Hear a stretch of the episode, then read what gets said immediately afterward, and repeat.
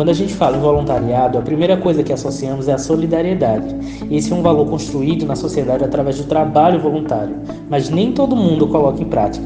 O voluntariado é você dedicar um pouco do seu tempo para ajudar alguém, né? É você ter alguma ação pensando no bem-estar do próximo. Isso mesmo, Bianca. É uma ação sem fins lucrativos que tem um objetivo social e comunitário.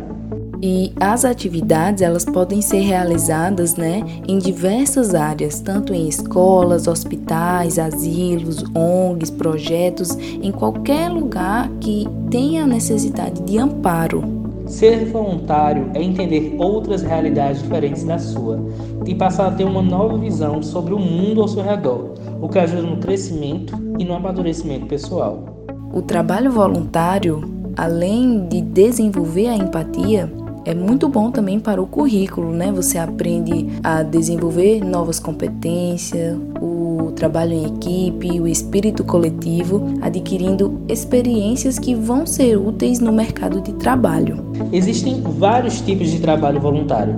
Você pode, por exemplo, se dedicar a recolher animais abandonados e dar um lar para eles, ou até mesmo se dispor a recolher cobertores e alimentos é, e doar para orfanatos.